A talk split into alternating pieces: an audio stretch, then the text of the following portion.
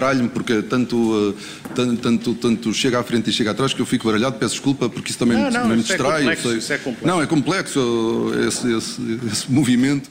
Não se baralhe, senhor ex-ministro, nós estamos cá para isso. Pedro Nuno Santos, finalmente na comissão de inquérito à TAP, foi dose tripla esta semana, também com Hugo Mendes e Fernando Medina. Parte boa, as audições presenciais na comissão de inquérito à TAP chegaram ao fim, finalmente. Parte má, muitas horas e versões contraditórias para comparar e digerir. Hoje, neste Fora do Baralho especial, fora de horas, os naipes vão para os protagonistas. A jogada da semana vai para a pergunta e agora? Que ilações tirar desta maratona? Questões a que os nossos quatro ases, Susana Peralta, Luísa Guiar Conraria, Jorge Fernandes e João Marcos de Almeida, vão responder na segunda parte. Por agora, cartas na mesa, nesta semana marcada por estas três audições fundamentais. E esta primeira carta é de ouros. Luísa Guiar Conraria olá. Um Zé sempre em pé de ouros para Pedro Nuno Santos? Se calhar não conhecem este boneco. O Zé sempre em pé, sempre, uh, o Zé sempre em pé era um boneco que, que nós tínhamos, tinham, que tínhamos quando éramos, nós agora que somos quarentões, quase cinquentões, tínhamos quando éramos eh, crianças, que era um boneco que tinha um centro de gravidade tal como só tirava, virava e ele recuperava sempre a sua posição vertical. Portanto, voltava a estar sempre de pé. Claro, depois inventaram-se umas coisas com conotações mais pornográficas, mas o, o, boneco inicial era, era este e perfeitamente inocente, até depois foi usado em, como mascote do, de um programa do 1, 2, 3, a seguir à bota Botilde. Uh, e, e, de facto é, é, o que faz lembrar, quer dizer, de, depois de de ter saído e de se ter demitido perfeitamente, portanto, do, do, seu cargo de ministro, de forma perfeita, em que uma pessoa o via perfeitamente derrotado, na sequência de, de duas situações absurdas, uma que foi um, uns tempos antes relativamente à, àquele anúncio da localização do aeroporto, eh, que o fragilizou dentro do governo, e depois esta situação da indenização da, à, Alexandra Reis, eh, e, e, de repente ele volta uns, uns meses depois, não muitos, e, e, volta com toda a sua força, rejuvenescido, com um discurso coerente, eh, a entusiasmar eh, uma determinada aula socialista, e isso é, é, é muito interessante. Uh, e de facto, portanto, merece este prémio de Zé Sempre em Pé, portanto, podem derrubá-lo, que ele de facto levanta-se. Uh, e, e, e, é muito interessante uh, pensar porque é que isto acontece, não é? Portanto, e, eu, eu acho que, que, isto aconteceu em primeiro lugar porque o seu regresso não foi hoje, foi a semana passada, onde pôde falar, onde, onde não estava na comissão de inquérito, estava uh, numa comissão de economia e estava a discutir e pôde defender de forma apaixonada as suas grandes decisões relativamente à TAP. Não estas coisas, de, não estas tricas mais recentes, mas as grandes decisões. Claro que cometeu muitas imprecisões, algumas já foram desmontadas em artigos, aqui o nosso, o nosso ASO o João Marcos Almeida até desmontou algumas delas no, uh, no seu artigo do Observador, uh, mas a verdade é que para a opinião pública passou aquela imagem de um, de um homem que, uh, que defende política não é? e tem uma ideologia, que é uma coisa que acho que falta um pouco neste país. Pá, e depois também acho que ele teve, beneficiou de eh, do tempo que passou e de nós de repente nos começarmos a entusiasmar com outras coisas. Quer dizer, a partir do momento em que há uma pancadaria, uma cena de pancadaria no Ministério das Infraestruturas, uh, as nossas atenções viraram-se para, para o outro lado, não é? Portanto, é a cena da pancadaria, é depois a cena de chamar o SIS, uh, e as pessoas e as pessoas, e eu também, ficámos entusiasmados com, com estes temas, que, e é especialmente a questão do SIS parece particularmente grave, que de repente a questão de, da saída de Alexandra Reis e daquelas mentiras ou, ou omissões, mas eu diria mesmo mentiras de dizer que não, que não sabia do valor da imunização e tal, eh, passaram, uma pessoa esqueceu-se. Uh, e ainda por cima tem uma, um truque de retórica muito interessante, que é sempre que se sente incomodado, isto também já foi, isto também foi aplicado pelo Hugo Mendes no dia anterior, tem sempre a escapatória de dizer, ok, sim, eu fiz isto mal, mas eu já assumi a responsabilidade política, que é demitir-me. Uh, aliás, o Hugo Mendes até disse não posso demitir duas vezes, não é? Mas se isto para o, para Hugo Mendes até é uma escapatória razoável, no caso de, de Pedro Nuno Santos é um bocado absurdo. Porque uma coisa ele, é, é, era ele sair da vida política. E se ele saísse da vida política, de facto, os erros que ele cometeu estão cometidos, já assumiu a responsabilidade que era, que era demitir-se e pronto, acabou-se. Mas não, ele claramente, isto hum. parece também mais uma vez óbvio, pretende ser líder do, do PS. Portanto, ele não é, ele não saiu da vida ativa, política ativa. E nesse caso, naturalmente, estas coisas que ele fez mal continuam a ser altamente relevantes para avaliarmos, para o avaliarmos como governante para o futuro. E, portanto, esta escapatória que acho que.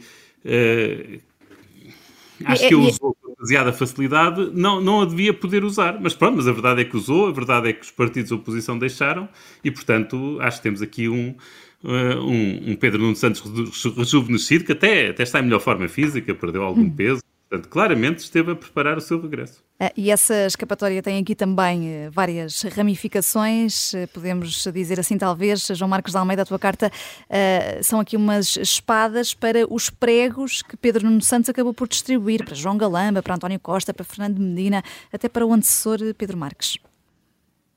Sim, uh, quero falar sobre isso, mas antes só um ponto muito rápido. Eu acho, quero fazer. Uh, este ponto prévio. Eu acho que Pedro Nuno Santos tem muito talento político, às vezes é mal usado. Uh, tem talento político, é claramente dos militantes do PS que tem mais talento político. Eu estou convencido que ele vai ser um, um, o próximo líder do PS. Uh, no entanto, ontem, como disse o Luís, ele esteve bem, esteve bem. Também houve alturas que os deputados fizeram-lhe a vida fácil Quer dizer, eu acho, por exemplo, que o deputado do PSD está, é, está mal preparado. Uh, aliás, não entendo como é que o PSD não arranja um deputado melhor para estar naquela comissão, a falar com o Pedro Nuno Santos. E o único deputado que verdadeiramente trabalhou com o Pedro Nuno Santos foi André Ventura. Foi o único. E, aliás, viu-se a linguagem corporal de Pedro Nuno Santos, a maneira como ele respondeu, ficou logo mais tenso quando Ventura começou-lhe a fazer perguntas. E percebeu-se que Pedro, isto é uma coisa de animais políticos percebeu-se que Pedro Nuno Santos olha para Ventura como um tipo que tem um talento político semelhante ao dele. São dois grandes populistas que, que, sabem debater e que não hesitam em arranjar qualquer argumento para ganhar o debate. Portanto, no fundo, é a política populista moderna, que infelizmente uh, caracteriza cada vez mais as democracias modernas. Uh, agora, os meus as minhas espadas a Pedro Nuno Santos, quer dizer, não são espadas, porque ele, mais uma vez, como disse o Luís, acho que toda a razão, Pedro Nuno Santos voltou para uh, lutar pela liderança do PS. Portanto, quem está a lutar pela liderança do PS, os seus grandes adversários estão dentro do PS. São aqueles que também querem ser líderes do PS. As espadas ele, aqui são os pregos, no fundo. Exatamente. Vamos lá ver. Ele disse do adjunto que deixou no gabinete com Galamba, Uh, como é que ele se chama? Já não me lembro o nome dele, não sei que é Mesquita, como é que é o Federico, Federico, Federico não, Federico qualquer. Federico, Federico Pinheiro. Federico Pinheiro.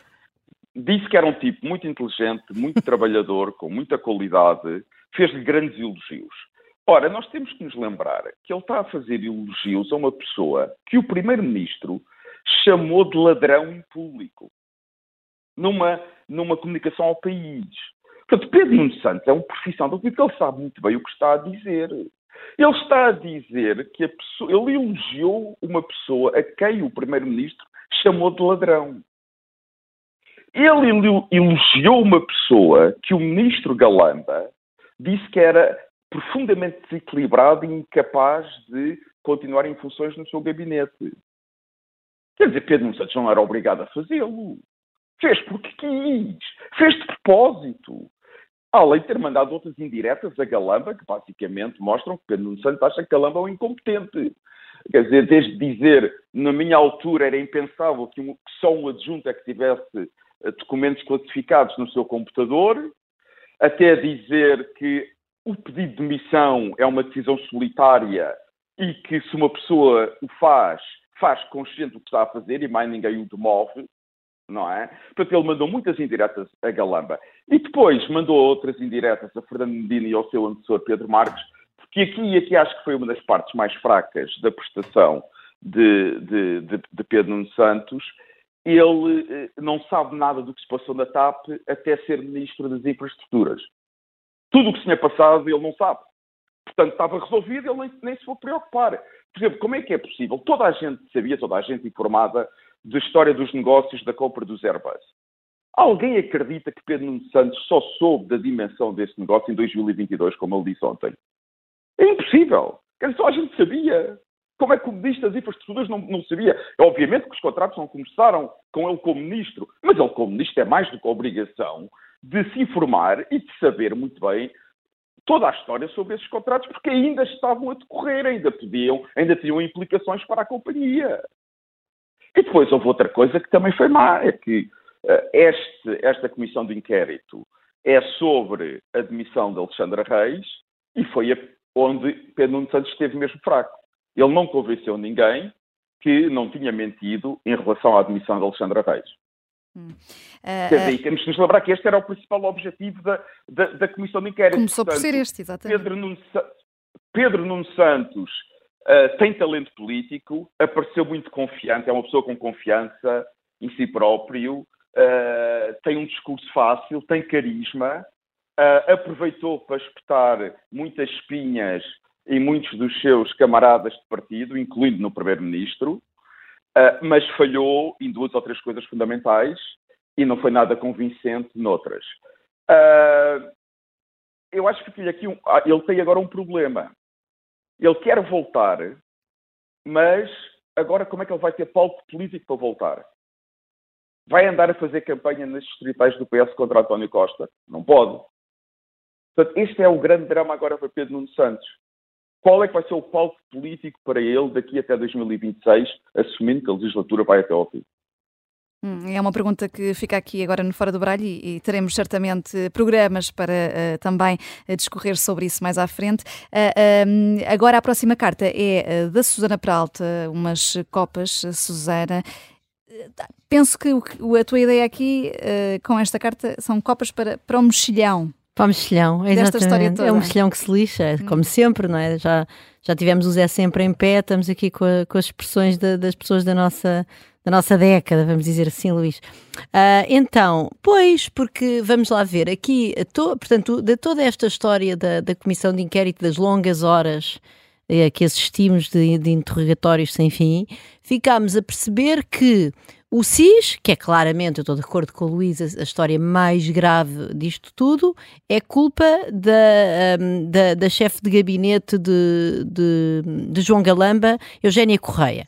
Portanto, isso aí foi, foi claro, começou-se a desenhar claramente essa narrativa e depois quando, na, na audição de António Mendonça Mendes, quando António Mendonça Mendes diz que de facto falou com João Galamba naquela noite, mas que não deu qualquer indicação para a chamada e, portanto, claramente deixando a porta aberta para dizer, bom, se a chamada foi feita pela chefe de gabinete, eu de facto com a chefe de gabinete não falei, portanto temos aqui um culpado óbvio de quem é que chamou o SIS naquela noite, foi, foi Eugénio Correia, e também não deixa de ser curioso como é que um Serviço de Informação da República, debaixo da, da dependência direta do Primeiro-Ministro, responde a uma chefe de gabinete do Ministro, enfim, com todas as competências e qualidades que a senhora tenha. Mas pronto, temos a chefe de gabinete que chamou o SIS.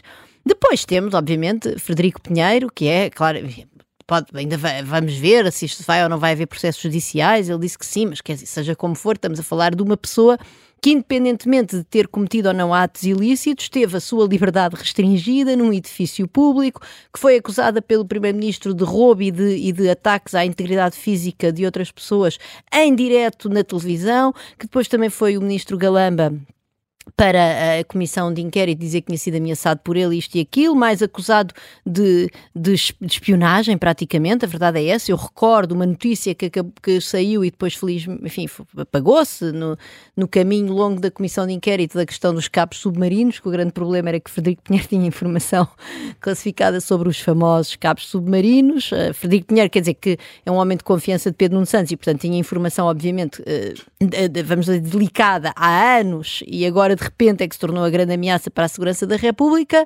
Portanto, outro também, que, que um outro mexilhão, e, e, já agora que obviamente foi, este nem sequer se demitiu, foi demitido e, e neste momento e teve o Primeiro-Ministro a gozá-lo em público, portanto, enfim, outro mexilhão. Portanto, também não, mais ninguém tem culpa de nada. Uh, e depois, é Hugo Mendes, que acaba por ser o secretário, houve dois demitidos, vamos dizer, do governo, ou seja, duas demissões de membros do governo nesta história. Pedro Nuno Santos e Hugo Mendes. Pedro Nuno Santos, obviamente, saiu por cima, o Luís já disse o que havia a dizer, uh, e, e parece-me parece bastante evidente.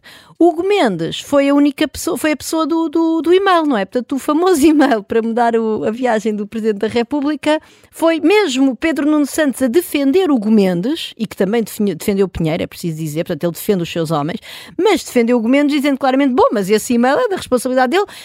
Isto não representa o Hugo Mendes, o Hugo Mendes é muito mais do que o e-mail e tal, mas o e-mail também foi ele. Portanto, isto é um e-mail para me dar um voo do Presidente da República. É extraordinário e é o Secretário de Estado que se lixa. E pronto, e é estou muito contente de saber que os poderosos deste país, de facto, no meio desta atrapalhada toda, pá, ninguém tem culpa de nada. Olha, estou mesmo contente. Hum, e saem por cima. Uh, uh, falta só uh, uma carta e vamos repetir ouros, porque Jorge Fernandes são para o Primeiro-Ministro e dizes que são outros sentidos, porque António Costa é um sobrevivente no meio disto tudo. Não, são mesmo sentidos. Acho que António Costa, considerando, digamos, a, enfim, há aqui uma expressão que nós não podemos usar porque estamos numa rádio com valores dignos, eh, mas considerando o enormíssimo monte de trampa, digamos assim, que estava, que, que, que estava colocado à frente dele e que foi crescendo à medida que o tempo foi passando, ele conseguiu sair muitíssimo bem disto, porque neste momento passaram-se duas coisas já ninguém pode ouvir falar de, de, Comissão Parlamentar de Inquérito, incluindo eu, pelo menos, quer dizer,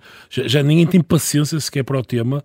Já e acabou, já acabou. Já acabou. Dizer, não, mas António Costa conseguiu com, com, aquela, com aquela ideia dele de bem, eu só falo e tiro conclusões quando a Comissão Parlamentar de Inquérito acabar conseguiu, no fundo, ele, acho, não sei se sabia, mas quer dizer, pelo menos intuía que isto se ia arrastar muito tempo e que haveria imenso, imensas. Iria haver a quantidade de informação contraditória é, é, tão grande, quer dizer que, mesmo para quem seguiu a coisa com muita atenção, é difícil, quer dizer, para além de meia dúzia de factos básicos, é muito difícil nós chegarmos a uma grande conclusão para além de a governança na TAP é uma balbúrdia, mas isso já sabíamos antes da Comissão Parlamentar de Inquérito.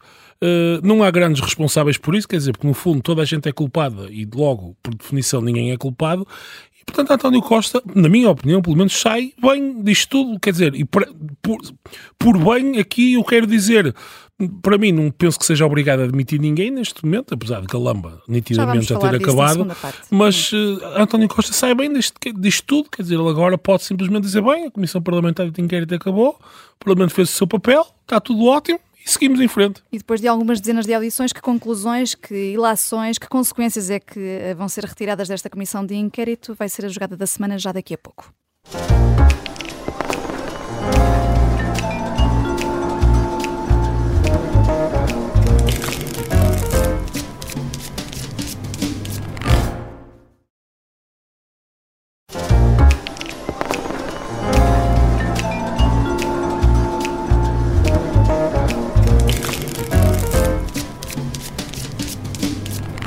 E agora, e agora que consequências vão ser retiradas desta comissão de inquérito à TAP, que teve 46 audições presenciais, se não nos falham as contas, a começar pelo, pelo Parlamento e a acabar no Primeiro-Ministro e no Presidente da República. O que é que vão fazer depois disto tudo? São perguntas para esta segunda parte do Fora do Baralho. Fernando Medina disse hoje, a última audição desta comissão de inquérito, que se houve processo com assunção de responsabilidades muito pesadas e profundas, foi este mesmo. Houve uma série de demissões no governo na TAP.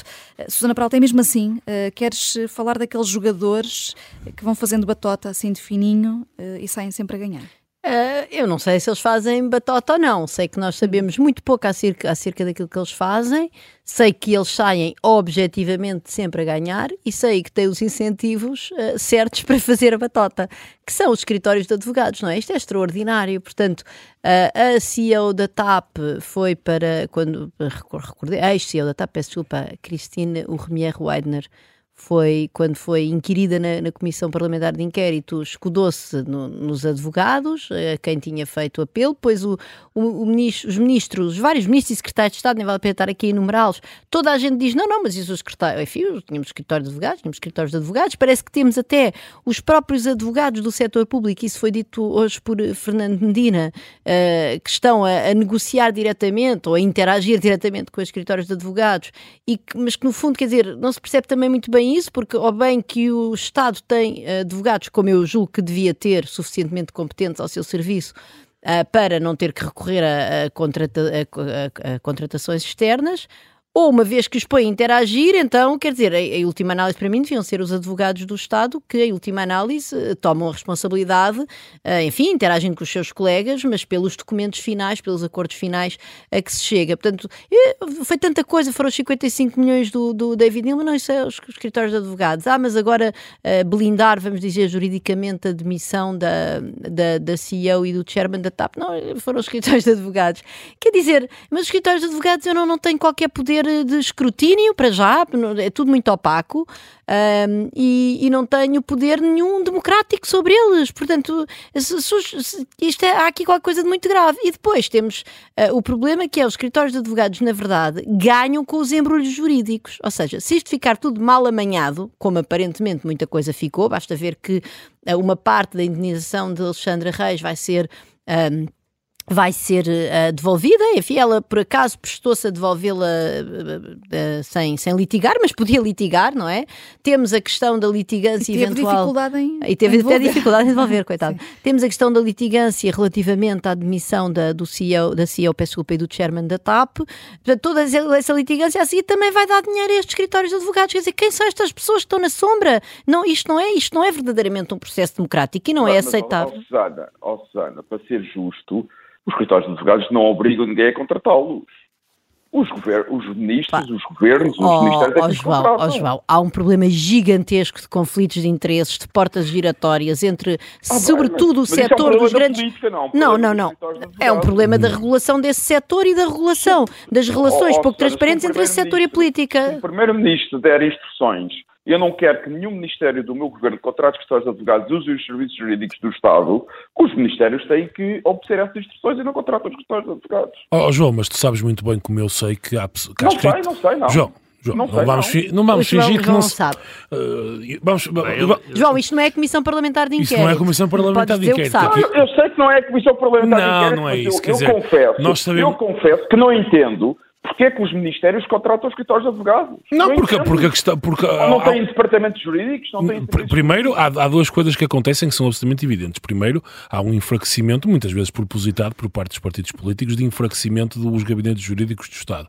E em segundo... Ah, mas isso é um problema político. N calma, calma, é um calma. E em segundo, lugar, em segundo lugar, sabemos muito bem como há escritórios de advogados que contratam estrategicamente pessoas que pertencem a altos quadros dos partidos, na esperança e na expectativa de que essas pessoas, como membros dos escritórios de advogados, vão para o governo em várias, em variedíssimas qualidades e depois retor retornem o favor. Quer dizer, isto, é, influência, isto é absolutamente é evidente. Isto é, é dizer, óbvio. Não é preciso andar... Mas, o, mas eu, eu, concordo com isso, mas o meu ponto isto é um problema político, não é um problema dos escritórios de advogados. Mas os é escritórios de advogados fazem parte do jogo fazem político. Fazem parte do jogo político, como é óbvio, até porque muitos deles têm lá políticos ou ex-políticos. Quando se fez a lei de, de, todas as leis da transparência e futuros políticos, e futuros políticos, e futuros políticos, as leis da transparência não tiveram em conta como deviam ter o chamado moonlighting, isto é a acumulação de cargos entre as pessoas que exercem lugares no, nos, nos, uh, nos uh, escritórios de advogados e, e, e, em lugares eleitos, e portanto isto é, e de facto vamos dizer, é o, é o setor de atividade mais permeável a conflitos de interesses com a política, uma vez que são eles que legislam e são eles que depois vão litigar em nome da legislação que eles próprios ajudam a produzir. Portanto, isto é, e esta Comissão Parlamentar de Inquérito foi, trouxe isso à luz do dia de uma maneira perfeitamente evidente. Hum. Uh, e já que, eh, que, estamos a falar dessa questão da litigância e, de, e trazendo aqui os advogados ao nosso jogo, uh, já agora Luísa Guiar Conraria, uh, podemos falar aqui também de, dessa justa causa no despedimento da ex-CEO da TAP. É, é, é, interessante, né? porque isto é mais um dos. Este é um exemplo do, do, do que a Susana estava a falar, não é? Portanto, em que tudo foi entregue a escritórios de advogados e, pelos vistos, de acordo com uh, o parecer da IGF, tudo o que foi feito foi ilegal. Uh, e esta é a parte interessante. Uh, é isto que fundamenta o despedimento. Nestas declarações de hoje de, Medina. de, de Medina, isto para mim foi uma autêntica novidade. Afinal, o despedimento não é com justa causa. Uh, aliás, isto até foi uma pessoa critica muito, mas se calhar agora vale a pena elogiar. Isto até foi, até foi uma questão que veio ao, uh, veio ao de cima graças a um deputado do, do Chega, Felipe Pinto, acho eu. Melo, Melo. Melo. Felipe Melo. Melo. Uh, pronto, uh, não gosto muito, mas aqui é, é, é, justo elogiar o deputado do, do Chega. Porque, porque isto, pelos vistos, no Estatuto de Gestor Público, este despedimento por justa causa não existe. E, portanto, toda a nossa argumentação, tudo o que nós discutimos para trás em programas anteriores sobre, sobre despedimento com justa causa, em que eu argumentava que não havia justa causa porque era muito difícil culpar uh, Christine Weidner, que tudo o que ela fez foi de boa fé e o que uma pessoa de bom senso faria, que é alguém que é estrangeiro contratar um escritório de advogado que perceba a legislação local, uh, e que por isso era muito difícil ela. Uma coisa é ela ser responsável, outra coisa é ela ter um nível de culpa que justificasse a justa causa, afinal nada disso é relevante.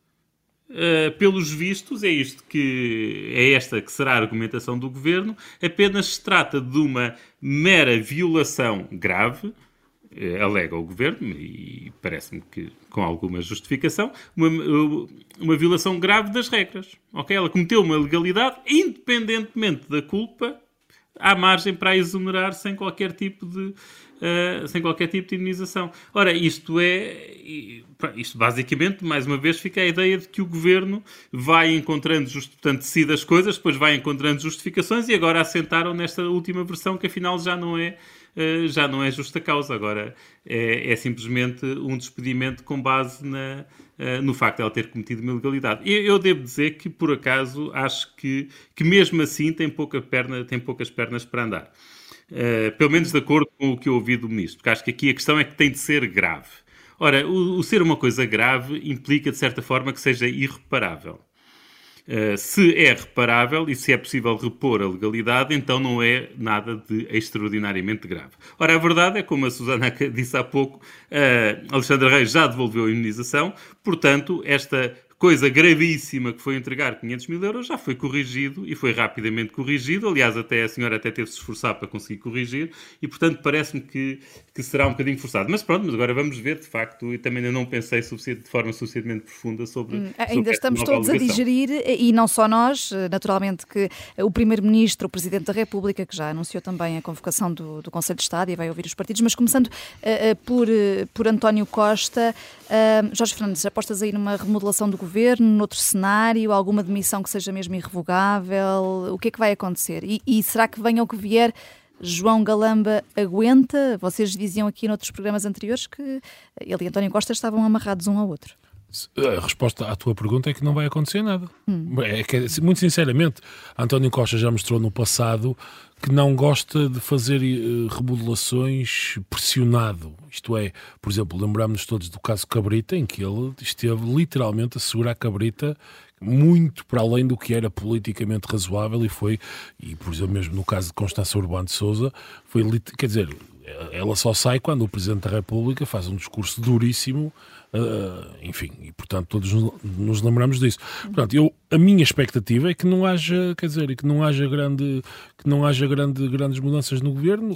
A, economia está, está boa e recomenda-se, está melhor do que aquilo que o próprio António Costa provavelmente previria, uh, e portanto, mesmo, mesmo o calendário agora é relativamente favorável na medida em que, bom, agora vamos, vão ser mais umas semanas, temos o debate do Estado da Nação, ele vai, vai trazer algo, vai puxar de alguns trunços económicos, uh, e depois entramos de férias todos, e ele próprio, enfim, e a não ser que haja, enfim, algum verão um bocadinho mais difícil, com incêndios complicados, as coisas vão, vão acalmar completamente e a minha expectativa, quer dizer, a não ser que o governo esteja realmente num caos tal que, que, que eu não rejeito essa hipótese, mas a minha expectativa é que António Costa regresse em setembro revigorado das férias e deste ano político que foi diabólico e no qual ele deu muitos tiros nos pés, ele e o Partido Socialista, mas a minha expectativa é que haja, António Costa utilize o verão agora para acalmar tudo e para, no fundo, em setembro eh, retomar a iniciativa política e num ano que será politicamente culminará com as eleições europeias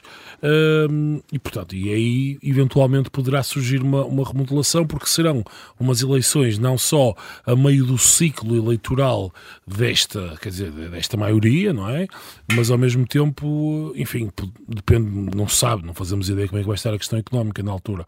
Agora, sobre Galama mais especificamente, eu acho que se não soubermos nada de muito, quer dizer, nada de, não sei, não sei que haja assim uma arma fumegante, digamos assim, para usar aqui um anglicismo, Galamba fica, quer dizer, é, na minha opinião está completamente diminuído e acho que depois do que se passou com o Presidente da República, aliás, vimos no 10 de junho, foi apupado pelos, pelos populares, de forma aparentemente, eh, enfim, de forma aparentemente espontânea, e, mas quer dizer, mas é um, é um ministro diminuído, mas acho que não vai sair, é a minha opinião.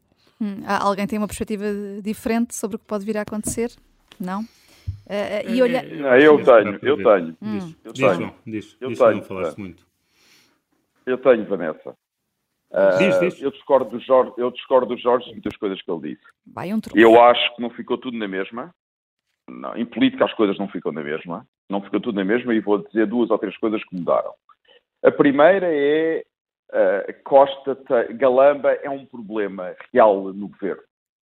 Uh, portanto, pode, não sabemos quanto tempo fica, ficará muito tempo. Eu acho que Costa é que decide os cenários. Uh, se o quiser admitir, é que vai decidir quando é que há de ser. Mas tem um problema no governo. E Galamba não era um problema da Comissão Parlamentar de Inquérito e agora é um problema sério. Portanto, um ministro que ainda por cima tem um dossiê muito importante, que é o dossiê da TAP, além de outros, não um ministro qualquer, é um problema sério para o Primeiro-Ministro. E isto foi uma mudança e resultado desta comissão de inquérito. A segunda coisa que mudou, as relações entre o, primeiro, o Presidente da República e o Primeiro-Ministro mudaram. E não vão voltar a ser o que eram. Ninguém sabe uh, qual é o grau de conflitualidade entre os dois. Uh, eu acho que vai haver uns dias melhores, outros dias piores, uh, mas mudaram. E houve uma mudança qualitativa da relação entre os dois, e isso é, é um fator político importante. E também é uma consequência de tudo o que se passou à volta da Comissão de Inquérito e à volta da TAP. Em terceiro lugar, eu acho que está a intensificar a luta pela sucessão de António Costa. Como se viu, aliás, ontem e hoje, quando Medina diz claramente que uh, a indemnização a Alexandre Reis é ilegal, está a atacar Pedro Nuno Santos. Ninguém tenha qualquer dúvida sobre isso. Medida também foi hoje à Comissão de Inquérito para atacar Pedro Nuno Santos. Portanto, a luta pela liderança do PS está a intensificar. E porquê? Porque os, os dirigentes do PS estão absolutamente convencidos que se António Costa tiver a oportunidade de ir para Bruxelas em junho do próximo ano, irá. Ainda hoje, Roberta Metsola, eh, presidente do Parlamento Europeu, numa entrevista ao Observador, teceu rasgados elogios a António Costa. Agora, há pouco nas notícias, a meio do nosso programa, falou-se da ida de Costa ver o final da Liga Europa ao, ao lado do Orbán. Aliás, é um, é um mistério.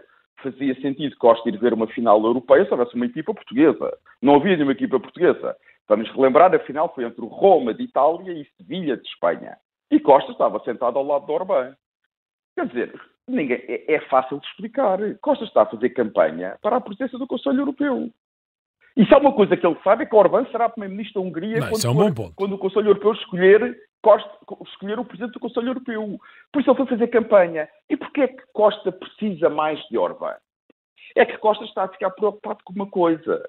É que as últimas eleições na Europa estão a dar a vitória aos partidos do PPE. Ganharam na Suécia, primeiro-ministro do PPE era um social-democrata. Finlândia, primeiro-ministro agora é PP, era um social-democrata. E Espanha, possivelmente, vai haver, deixar de haver um, um primeiro-ministro socialista e pode passar a haver um primeiro-ministro do PPE. Na Grécia, voltou a ganhar o primeiro-ministro do PPE. Portanto, neste momento, o Conselho Europeu já tem outra vez o maior número de primeiros-ministros vem do PPE. Isto é uma ameaça às ambições de Costa. Portanto, Costa precisa de unir todos os primeiros-ministros que não são do PPE à volta da sua candidatura. E há uma coisa que ele sabe: o Orbán vai fazer tudo para impedir que, se, que seja um, um, um primeiro-ministro do PPE a presidente do Conselho Europeu. Porque, como se lembram, o Orbán foi expulso do PPE e está em luta com o PPE. Mais uma vez, Costa mostra que não é nada esquisito em questões de geringonças. Uhum. Faz geringonças com uns em Portugal e na Europa faz geringonças com outros, desde que consiga alcançar os seus objetivos, que é sempre estar no poder, estar no poder, estar no poder. Bom, isso é o objetivo, é o objetivo de qualquer político, não é? Ou seja, mas eu agora estou a falar, oh, oh eu sei, mas agora estou a falar de António Costa. Isso não, não caracteriza Quando António falarmos Costa. de outros, Uh, não, mas o que eu. Eu, eu vou guardar, deixa-me só dizer uma coisa. Oh, João, temos de guardar. Deixa-me só terminar. Deixa-me só dizer uma coisa. Uh, eu, eu, gosto muito da Sandra, mas te, temos de guardar este, isto, este som isto. dela para quando o PSD fizer uma coligação com, com o Chega e depois nós dizemos bem, isto é o objetivo de qualquer político. E portanto. é um bom ponto, Jorge, que nós nunca não iremos esquecer. E pelo andar da carruagem, nem sabemos bem quem é que vai fazer coligação com quem. Uh, mas recentrando, mas só, só, um ponto, só, um ponto, muito importante. E obviamente que estas viagens de Costa pela Europa e o que ele está a fazer na campanha para, para ir para Bruxelas não passam despercebidos aos potenciais candidatos à liderança do PS, do PS e a quem quer suceder a Costa. E, portanto, no cenário deles está a grande hipótese de haver uma eleição para a liderança do PS em 2024. E também isso foi claro nas intervenções de muitos de muitos destes candidatos à liderança do PS nesta comissão de inquérito. Portanto, eu acho que politicamente algumas coisas mudaram. Um ponto muito breve no fim é que eu, é a minha profunda desilusão com o PSD. Eu não percebo o que é que o PSD anda a fazer, não consigo entender eh, como é que não trabalham para ter alternativas de políticas públicas sérias ao governo do PS e acho que o PSD está, está perdido e já não sei, sinceramente, se há massa crítica suficiente no PSD para poder criar uma verdadeira alternativa ao PS. E isso é que me custa muito como um eleitor de centro-direita. Hum. Uh, Falta-nos aqui uh, falar uh, também de, de, Marcelo Rebelo de Sousa, que vai ouvir os partidos políticos e convocar o Conselho de Estado. Já tínhamos dito isto aqui, mas daquilo que conhecemos do Presidente Luís Aguiar Conraria e desta novela política da TAP, pode, podemos chegar ali àquela expressão quem ri por último ri melhor neste embate com António Costa? Uh, pois não sei, quer dizer, isto é muito difícil, não sou conseguir prever. Eu estava a pensar há bocado, até o Jorge estava a prever que, que nunca o uh, António Costa iria demitir Galamba. Quer dizer, o António Costa já nos surpreendeu tantas vezes que é, que é muito temerário fazer previsões de sempre ou de nunca com, com, com António Costa. E em relação ao Marcelo Rebelo de Sousa, a mesma coisa, quer dizer, eu, eu, ele já nos surpreendeu algumas vezes, uh, não, é, é difícil de, de, imaginar que carta é que ele tem, é que ele tem na manga. Uh, do, aquilo que eu penso, independentemente agora de ser Marcelo Rebelo de Sousa ou, ou, ou outro presidente, ou, ou, outro presidente, aquilo que eu penso é que uh, tudo vai depender, eh, admitir o governo ou não, portanto, ou criar mais dificuldades ao governo, tudo dependerá essencialmente do que vier a ser apurado relativamente ao SIS e, e, e à atuação do SIS. Neste momento a CPI está, está fechada, o PS tem maioria, portanto o relatório final vai sair da forma que o PS o quiser, portanto de, não é deste relatório final que se vai esperar o que quer que seja. Uh, haver alguma coisa escaldante será da, da Procuradoria-Geral da República que foi, que foi chamada para avaliar se, se havia aqui um crime ou não e para investigar. Portanto, se daí não vier nada, Uh, se daí não vier nada, não haverá grande margem para, para fazer grandes tropelias, penso eu, para o Presidente da República fazer grandes tropelias contra o Governo. E aqui queria salientar aquilo também que o Jorge já referiu, Quer dizer, a incerteza é enorme e as coisas podem, do ponto de vista económico, correr muito mal já no segundo semestre. Eh, mas a verdade é que neste momento a economia portuguesa está a, a, comportar de forma surpreendentemente boa. As previsões do Banco de Portugal que saíram hoje não só prevêem um crescimento de 2,8%, como já prevêem um excedente orçamental para o próximo ano. Isto dá uma enorme margem para o PS caso o governo não caia rapidamente na, nos próximos meses, há uma dá uma enorme margem ao, ao, ao, governo PS para fazer gestão de uh, gestão eleitoral, basicamente, portanto manter-se lá em cima. Uh, e portanto acho que neste momento as sondagens são muito favoráveis ao PS, quer dizer, tanto tempo de terminar o seu mandato, estar ainda ou empatado ou ligeiramente à frente do principal partido de oposição, quando, do ponto de vista económico, a economia parece estar a funcionar bem, acho que há aqui grande margem para a campanha eleitoral durante os próximos anos. Apesar de toda esta novela que nos tem acompanhado nos últimos meses eh, desta comissão de inquérito à TAP. E para o senhor ouvinte, que consequências é que deve ter esta comissão de inquérito? Para quem nos eh, ouvir no Spotify pode responder ao questionário eh, que vai ficar disponível na aplicação. Será que com o fim desta comissão de inquérito entraremos na chamada silly season, a julgar pelos últimos meses e pelo, por este mais de ano e meio de fora do baralho? Os nossos quatro ases têm algumas dúvidas. Eu também, Joker Vanessa Cruz, cá estaremos para baralhar e voltar a dar as cartas na próxima próxima semana.